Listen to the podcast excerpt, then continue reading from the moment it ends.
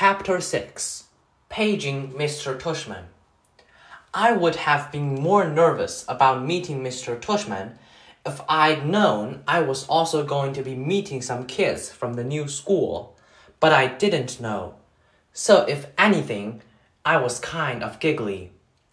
I couldn't stop thinking about all the jokes Daddy had made about Mr. Tushman's name. So, when me and Mom arrived at Beecher Prep a few weeks before the start of school, and I saw Mr. Tushman standing there, waiting for us at the entrance, I started giggling right away.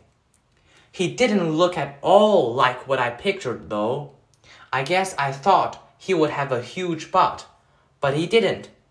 In fact, he was a pretty normal guy, tall and thin old, but not really old. He seemed nice. He shook my mom's hand first. Hi, Mr. Tushman. It's so nice to see you again, said Mom. This is my son, August. Mr. Tushman looked right at me and smiled and nodded. He put his hand out for me to shake.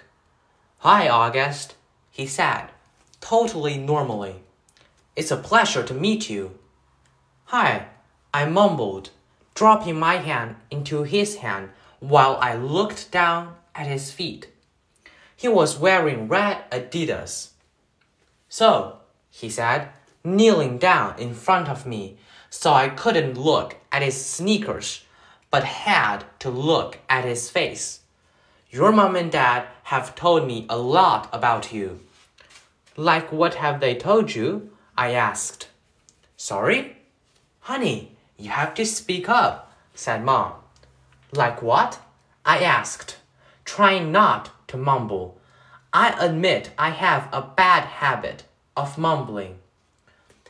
Well, that you like to read, said Mr. Tushman, and that you are a great artist.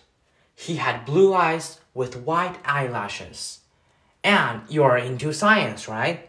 Uh huh, I said, nodding. We have a couple of great science electives at Beecher, he said. Maybe you'll take one of them? Uh huh, I said, though I had no idea what an elective was. So, are you ready to take a tour? You mean we are doing that now? I said.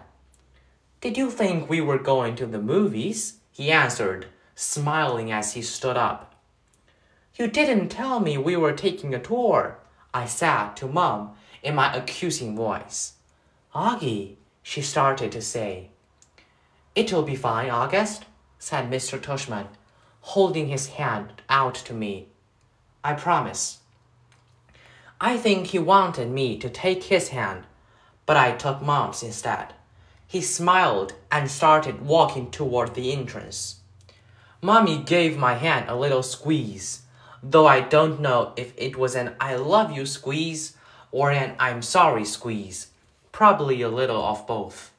The only school I'd ever been inside before was Via's.